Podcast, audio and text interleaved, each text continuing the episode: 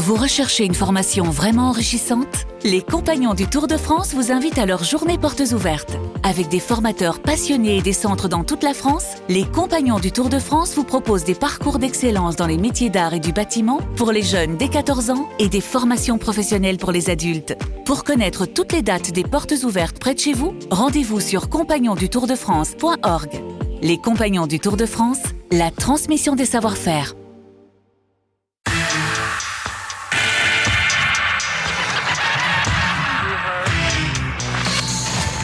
Bonjour, c'est Dominique Rizet.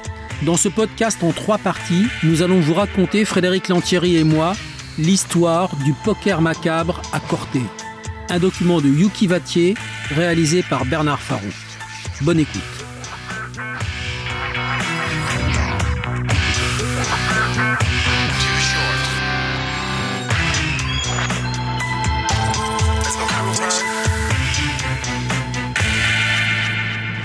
Joseph Vincenzini, Jojo, le roi du poker à Corté.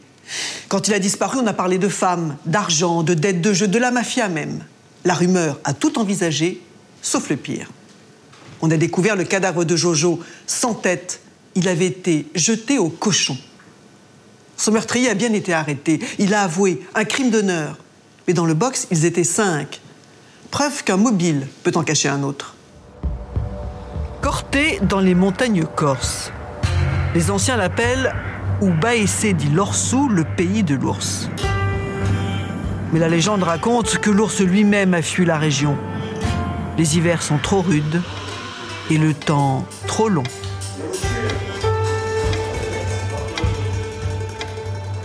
Heureusement, il y a des cortenets pour animer la ville. Jojo, par exemple. Joseph Vincenzini. C'est un membre actif du club de foot local et une figure incontournable des soirées du coin. Il possède la boîte de nuit de Corté l'an 2000 et surtout il est le patron de l'Oasis. Antoine Albertini, journaliste à France 3 Corse et au journal Le Monde. L'Oasis, c'est vraiment ce qu'on appellerait ailleurs un bar de quartier, quoi. C'est aussi une, c'est aussi une institution. C'est aussi une institution. L'Oasis, bon, rien que le nom à Corté, l'Oasis, euh, ça prête à sourire. Euh, mais il est, il est, c'est vécu comme ça. C'est une oasis de, euh, de, de bien-être, de convivialité euh, euh, à Corté. Et on tape le carton. Marc-Antoine Lucas, ami de la famille Vincenzini. C'est vrai qu'à l'Oasis, c'était une partie de cartes qui était connue, qui regroupait un certain nombre d'amis, de connaissances, de gens qui se, qui se, qui s'estimaient. Euh, c'était une partie de cartes qui, euh, encore une fois, perdurait, euh, contrairement à d'autres parties de cartes qui avaient, disparu dans de nombreux établissements. C'était, je dirais, quasiment une institution. Et Jojo, c'est le chef de parti. C'est-à-dire, c'est lui qui convie les gens, c'est lui qui donne son quitus pour que tel ou tel rejoigne la table, c'est lui qui fixe les mises, c'est lui qui empoche l'argent pour son rôle de banquier, c'est-à-dire de, dealer de cartes, celui qui distribue les cartes. Jojo, roi des parties de Rami Poker, tient la banque tous les week-ends dans l'arrière-salle de l'Oasis. Et on dit que le dimanche soir, les enjeux n'y sont pas tout à fait négligeables. Comme tous les dimanches, la partie du 23 janvier 2005 a bien démarré. Mais le lendemain, l'entourage de Jojo s'inquiète. Personne ne l'a revu depuis la partie de poker et il ne répond pas aux appels téléphoniques de son frère Jean-Jean, qui gère avec lui l'Oasis. Il est 16 heures. Et d'ordinaire, Jojo est déjà au bar depuis longtemps. Jean décide donc de passer chez lui pour voir ce qui se passe. Quelques minutes plus tard, Marc-Antoine, l'ami de la famille, reçoit un coup de fil. J'ai un appel de, de détresse de Jean-Jean qui me dit Marco, donc mon surnom, Marco, Marco, euh, viens vite, viens vite, euh, il y a quelque chose de très grave, descends vite, descends vite. Un peu inquiet, je, me rends donc à la maison, je trouve Jean-Jean en train de faire les, les 100 pas devant le, le domicile, le temblème, euh, prononçant des, propos un peu incohérents, me parlant de sang, me parlant de clés, me parlant de voitures. Euh, et là, il me dit Jojo a disparu, il y a du sang, il y a du sang, il y a du sang de partout, Jojo n'est pas là. Marc-Antoine emmène immédiatement le frère de Jojo à la gendarmerie. Adjudant Didier Gall, gendarmerie de Corté. Suite aux informations reçues de M. Vincent Zini-Jean, nous nous transportons au domicile de la cité Pianouch, où effectivement nous constatons la présence du véhicule euh, de la personne disparue qui est stationné devant l'habitation. Sur le contact se trouvent donc les clés de la voiture, le véhicule est ouvert. Les clés sur le contact. Et surtout, la porte d'entrée ouverte. Autant de négligence qui ne ressemble pas du tout à Jojo, un homme méfiant. Une fois que nous pénétrons dans, l'habitation, euh, on, voit bien qu'effectivement il y a une, scène qui est troublante, hein, à savoir que des taches de sang se trouvent au, sol.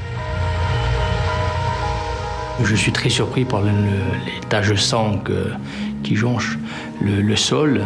Je suis surtout euh, très inquiet quand je vois la trace d'une main ensanglantée euh, contre le mur. Dans une pièce, nous, constatons la présence d'une feuille de, sopalin hein, euh, que l'on suppose avoir servi pour essuyer du sang hein, au sol. Également, on constate la présence de, morceaux de scotch déménageurs qui pourraient être effectivement reliés entre eux et en plus servir à des liens.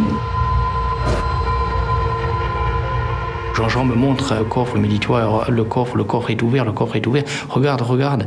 Et c'est là où je me rends compte que devant le coffre ouvert euh, se trouve la, la partie euh, la plus ensanglantée euh, de la maison. Donc je me doute que des coups, des coups violents étaient portés à cet endroit.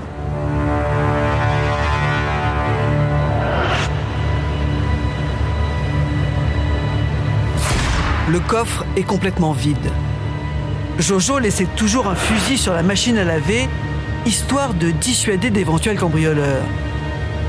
Il ne reste que les cartouches. Quatre autres fusils de chasse ont disparu dans le salon. Quant aux couteaux que Jojo collectionnait, leurs écrins sont vides.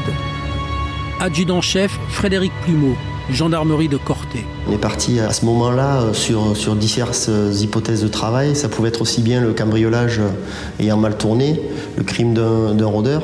Ça pouvait être également lié euh, à l'activité professionnelle de la victime, qui est euh, donc propriétaire d'un bar dans le centre-ville de Corté. Donc il n'y a pas une hypothèse précise qui se dégage. Les gendarmes ramassent un téléphone portable sur une table de nuit. C'est bien celui de Jojo.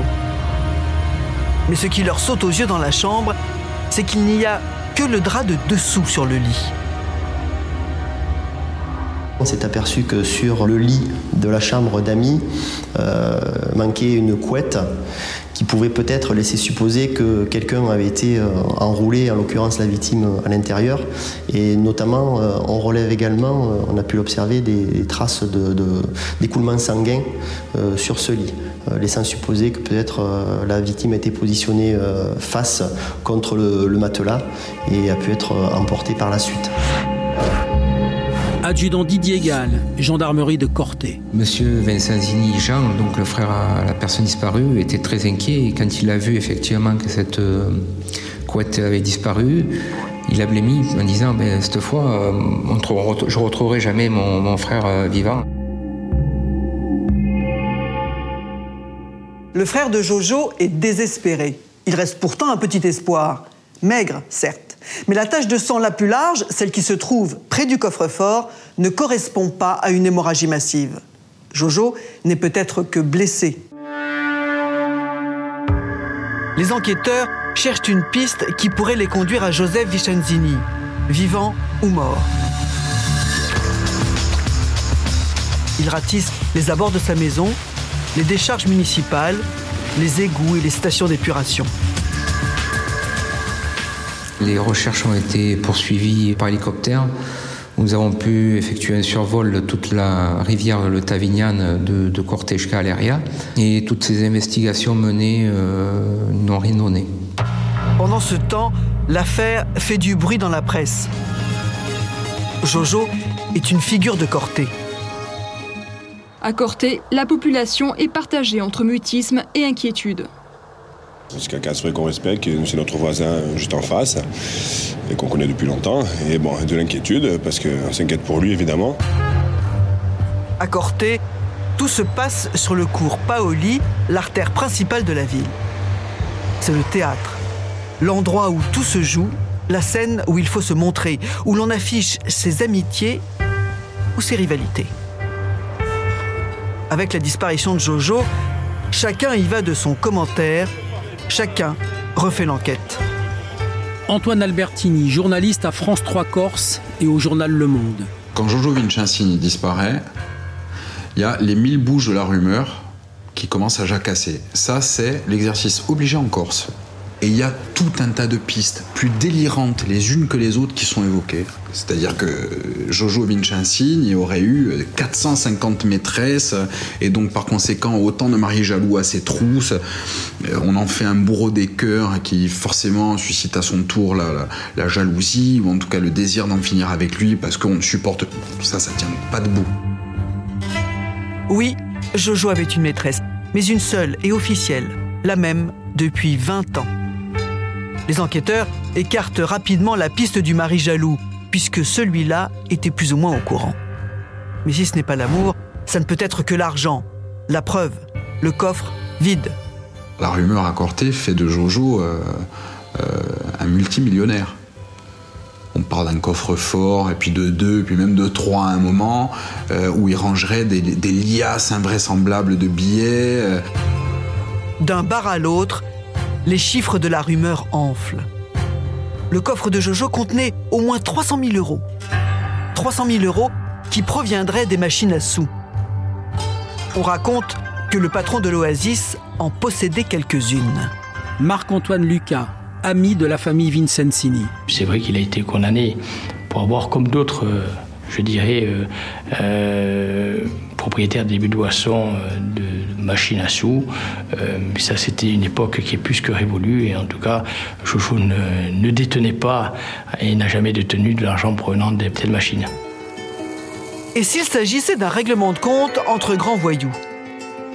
Jojo comptait parmi ses amis un certain Daniel Vitini, lequel, dit-on, serait un baron influent du gang de la brise de mer.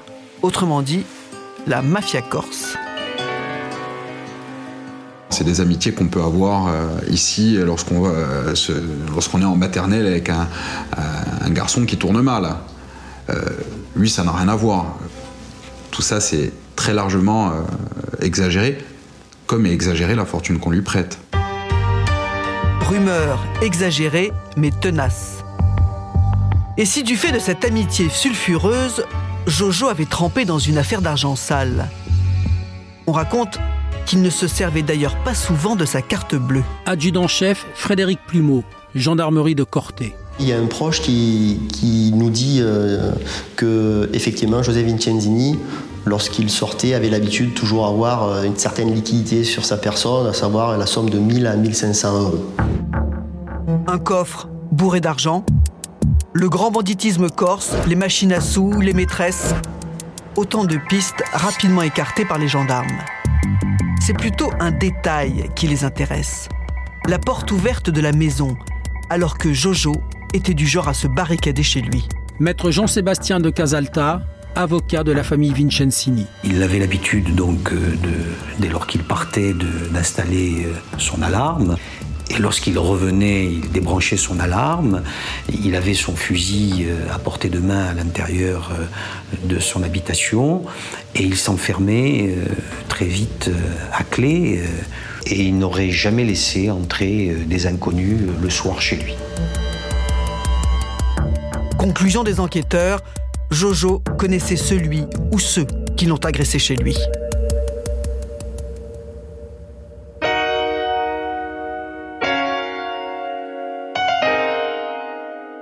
Benoît Cousinet, vous êtes vice-procureur de la République à Bastia. Pouvez-vous nous parler de Joseph Vincenzini? Joseph Vincenzini est un commerçant de la, sur la place de Corté. C'est un commerçant prospère, pas spécialement connu des services de police et de gendarmerie, sauf pour une affaire de machine à sous, je crois. Et euh, il n'a pas d'enfant, il vit seul. Euh, il a une vie assez réglée, sans rien de notable en apparence. Il a de l'argent? Euh, Ses commerces sont relativement prospères, oui.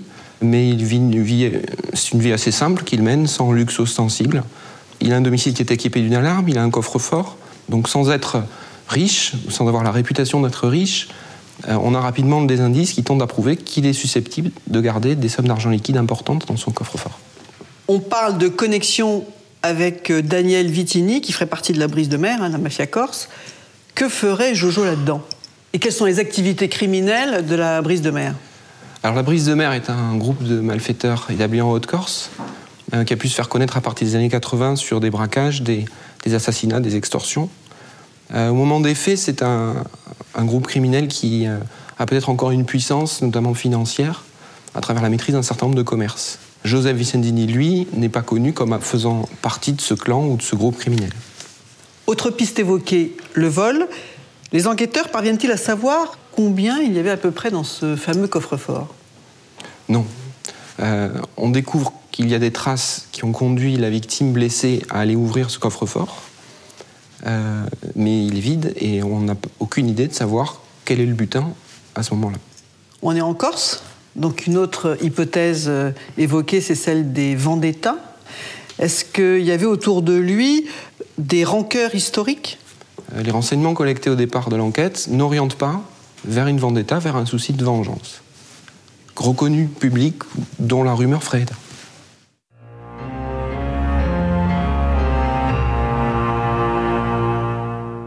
Persuadé que Jojo connaissait son ou ses agresseurs, les gendarmes s'intéressent à son emploi du temps.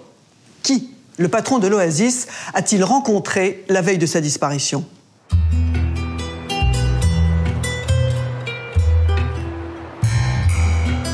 La veille de sa disparition, c'est donc le dimanche 23 janvier 2005. Comme tous les jours, il arrive au bar vers 15 heures. Il aligne les cafés. La journée passe sans histoire. Puis la soirée. Marc-Antoine Lucas, ami de la famille Vincenzini. Ce 23 janvier, euh, avant qu'il ne disparaisse, aux alentours de 21h, il, euh, il m'appelle comme il avait l'habitude de m'appeler. Euh, on parle de choses et d'autres. En tout cas, Jojo est totalement serein, tranquille. C'est le Jojo que j'ai que j'ai régulièrement, quasiment tous les soirs au téléphone. Puis Jojo va dîner, mais il ne va pas dîner seul. Adjudant-chef Frédéric Plumeau, gendarmerie de Corté. On sait que Joseph avait l'habitude le dimanche soir, parce qu'il était sain de, petites habitudes, euh, d'aller euh, régulièrement donc, au restaurant L'Échiquier. Et euh, il n'aimait pas manger seul. Ça, c'est quelque chose qui est ressorti. Donc il avait pour habitude effectivement d'inviter souvent des, des personnes de, de son entourage ou de ses connaissances et avec lesquelles il partageait le dîner. Ce soir-là, Jojo se rend donc à l'échiquier avec Coco, un ami qui joue aux cartes. Un autre copain de Rami Poker les rejoint, mitraillette. Xavier Luciani, le patron du restaurant, est absent exceptionnellement. Dommage. Lui aussi, c'est un joueur, et Jojo comptait l'inviter à sa table. Pour lui, ce sera viande grillée comme tous les dimanches soirs. Le service est assuré par Nathalie, la femme de ménage du restaurant qui sert en salle de temps en temps. Les trois hommes trinquent, parlent foot, bref, passent une soirée tout à fait normale. Vers 11h moins le quart, Jojo quitte l'échiquier direction l'Oasis. Car ce soir c'est dimanche, et dimanche soir c'est Rami Poker. Mieux, dimanche soir c'est la grosse partie, comme disent les joueurs. L'entrée est à 200 euros. Les enjeux sont importants. Ce jour-là, ils sont une huitaine autour de la table. C'est Jojo, comme toujours, qui tient le rôle du banquier. Mais soudain, il quitte la table de jeu. Il a un coup de fil à donner et le réseau passe mal entre les murs de l'oasis. Il sort téléphoner, il est minuit moins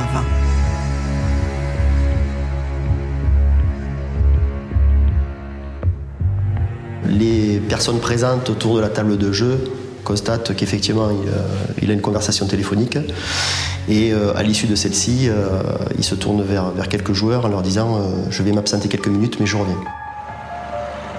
Jojo remonte le cours lit et disparaît dans la nuit. Un employé de l'Oasis le remplace à la banque. À 6 heures du matin, il appelle son patron qui n'est toujours pas revenu. Mais Jojo ne répond pas. On rigole. On se dit qu'il est en galante compagnie. Personne ne se doute qu'il ne reviendra jamais. Dominique, à qui Joseph Vincenzini a-t-il téléphoné avant de quitter la table de jeu? Eh pour le savoir, Frédéric, les enquêteurs de la section de recherche vont faire une réquisition judiciaire auprès de son opérateur téléphonique, en l'occurrence Orange. Et Orange va renvoyer aux enquêteurs le résultat. Donc, ce sont les factures détaillées, les fameuses fadettes du téléphone de Joseph Vincenzini. Et voilà ce qu'on apprend. On apprend que ce 23 janvier à 23h39, il a passé un dernier coup de fil qui a duré 72 secondes. Il a téléphoné à une certaine Nathalie Battesti. Et Nathalie Battesti, eh bien, c'est la serveuse du restaurant L'Échiquier, là où a dîné Joseph Vincenzini ce soir-là. Il l'a pas appelé une seule fois.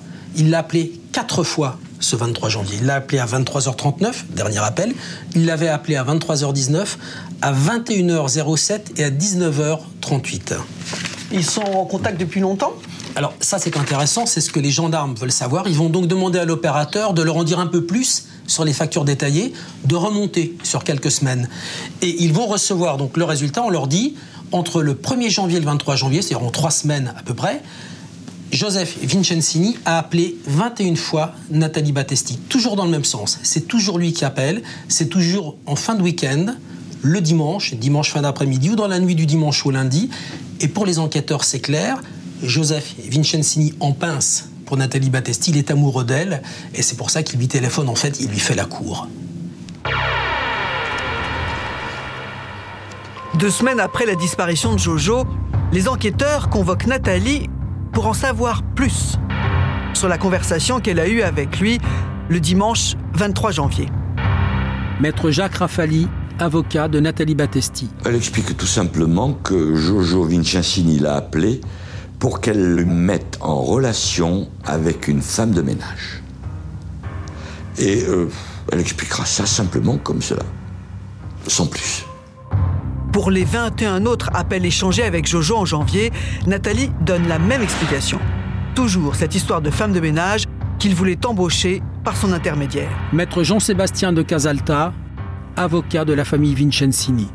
En réalité, cette explication s'est révélée euh, mensongère parce que euh, la femme de ménage en question a été euh, entendue par la suite et a expliqué que Jojo Vincenzini disposait de son numéro de téléphone et qu'il n'avait point besoin de passer par Nathalie Battesti pour euh, entrer en contact avec elle. Nathalie a menti. En s'intéressant à celle qui a parlé à Jojo pour la dernière fois, les enquêteurs ont peut-être pioché la bonne carte. Les gendarmes examinent donc ses relevés téléphoniques pour constater qu'elle a un autre interlocuteur très privilégié, Xavier Luciani, le patron de l'échiquier chez qui elle travaille et chez qui Jojo est allé dîner dimanche. En cinq mois, elle a appelé le restaurateur près de 800 fois, lequel le lui rend bien. Xavier l'a contacté 962 fois. Maître Jacques Rafali, avocat de Nathalie Battesti. On va très vite s'apercevoir que Nathalie Battesti a une vie commune avec Luciani, qu'elle n'est pas simplement la femme de ménage qui vient faire le ménage à l'échiquier et qui vient servir de temps en temps. Il apparaît qu'en réalité, elle a un studio à Corté, qu'elle le reçoit très souvent à Corté, euh, qu'elle s'occupe de son linge, de ses affaires et qu'ils sont véritablement en couple. Que Nathalie mariée est une histoire avec Xavier divorcé, soit. Mais il y a quelque chose d'autre qui intrigue les enquêteurs. Un étrange doublé téléphonique.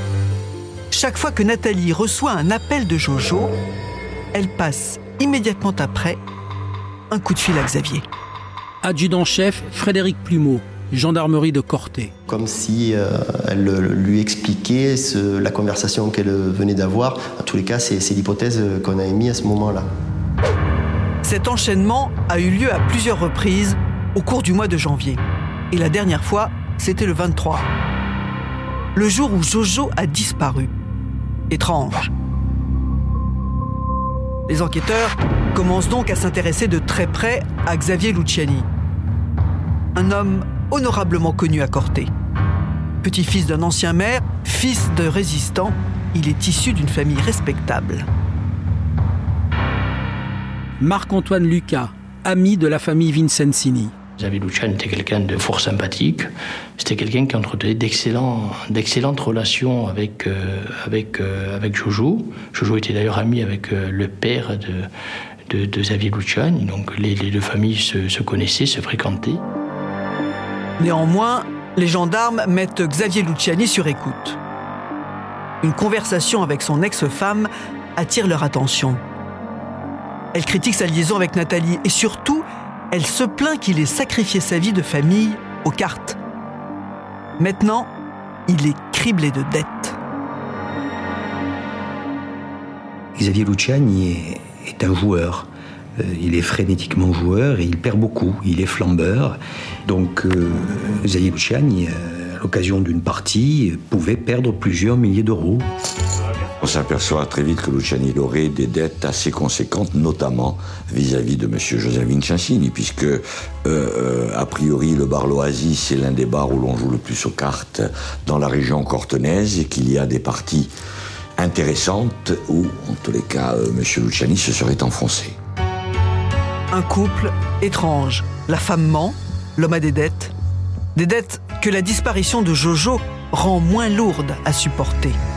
C'est la piste la plus sérieuse que l'on possède euh, depuis le début, euh, puisque c'est celle qui démarre du coup de fil. Et on s'aperçoit qu'effectivement, ce, mobile de la dette euh, tient tout à fait la route et c'est l'hypothèse privilégiée.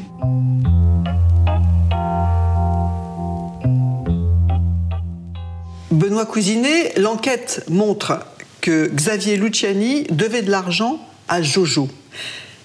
Que vous disent les proches de Vincenzini Est-ce qu'ils vous disent combien à peu près euh, s'élevait la dette de Luciani. Peut-être pas aux premières auditions, mais rapidement, euh, Jean Vitenzini, le frère de Joe, indique aux enquêteurs que Xavier Luciani doit beaucoup d'argent à son frère, Joseph. La somme est importante puisque Xavier Luciani devrait 50 à 52 000 euros euh, à Joseph Vicenzini. Jean Vicenzini remet également aux enquêteurs des chèques signés par Xavier Luciani, représentant 12 000 euros. Et il explique aux enquêteurs c'est une garantie que Xavier Luciani devait donner à mon frère. Et cet argent, donc cette somme importante, 52 000 euros, est-ce que Vicenzini le réclame régulièrement à Luciani? C'est ce que rapporte Jean Vicenzini. C'est vérifié par euh, l'étude de la téléphonie qu'on fait sur les, lignes téléphoniques de la victime et de Xavier Luciani. On constate sur les dernières semaines, sur les derniers mois, une augmentation des appels passés par Joseph Vicenzini à destination de Xavier Luciani.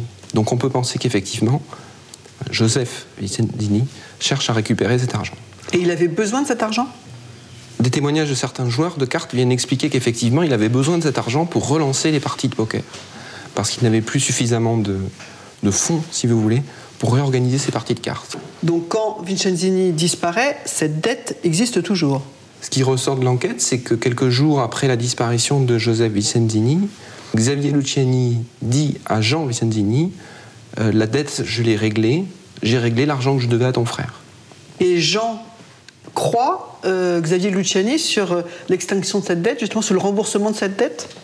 On peut penser qu'il ne l'a pas cru et que c'est justement euh, peut-être ce mensonge-là de Xavier Luciani, ça paraissait peut-être trop gros, ça a peut-être orienté les soupçons de Jean Vicenzini et les soupçons des enquêteurs.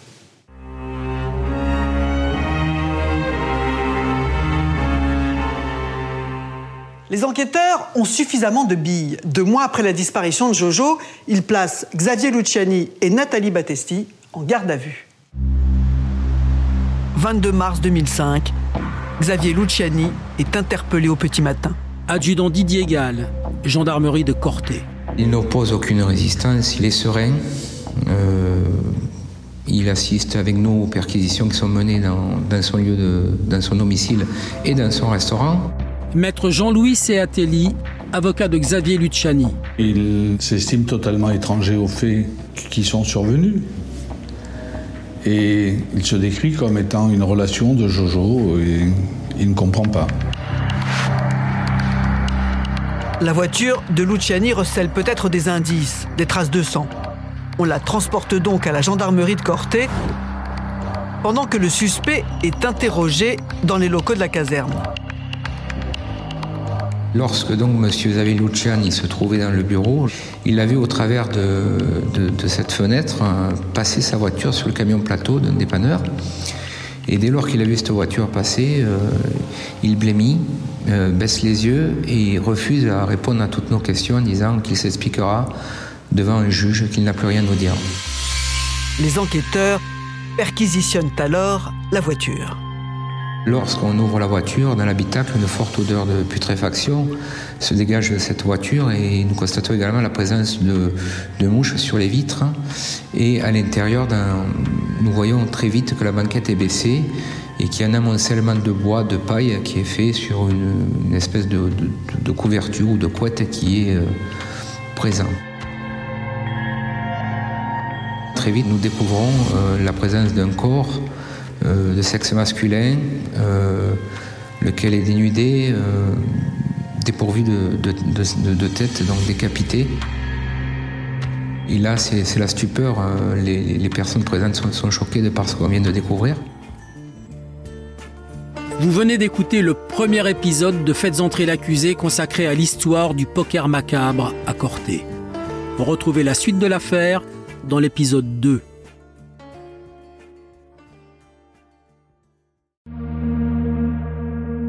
Bonjour, c'est Dominique Rizet. Une poignée de secondes, voilà tout ce qu'il faut pour qu'une vie bascule. Juste une poignée de secondes. Un sursaut, un instant où le destin bifurque dans une direction ou dans l'autre. Sur le coup, je pensais pas qu'il était mort parce que je voyais pas de sang, on voyait rien quoi en fait. Sébastien s'est jeté sur son père.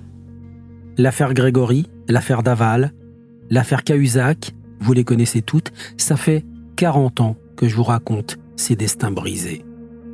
Aujourd'hui, dans l'instant où, découvrez les confessions de ceux qui sont au cœur de ces affaires. Ils me racontent et vous racontent ce qu'ils ne pourront jamais oublier. L'instant où, un podcast BFM TV raconté par Dominique Rizet.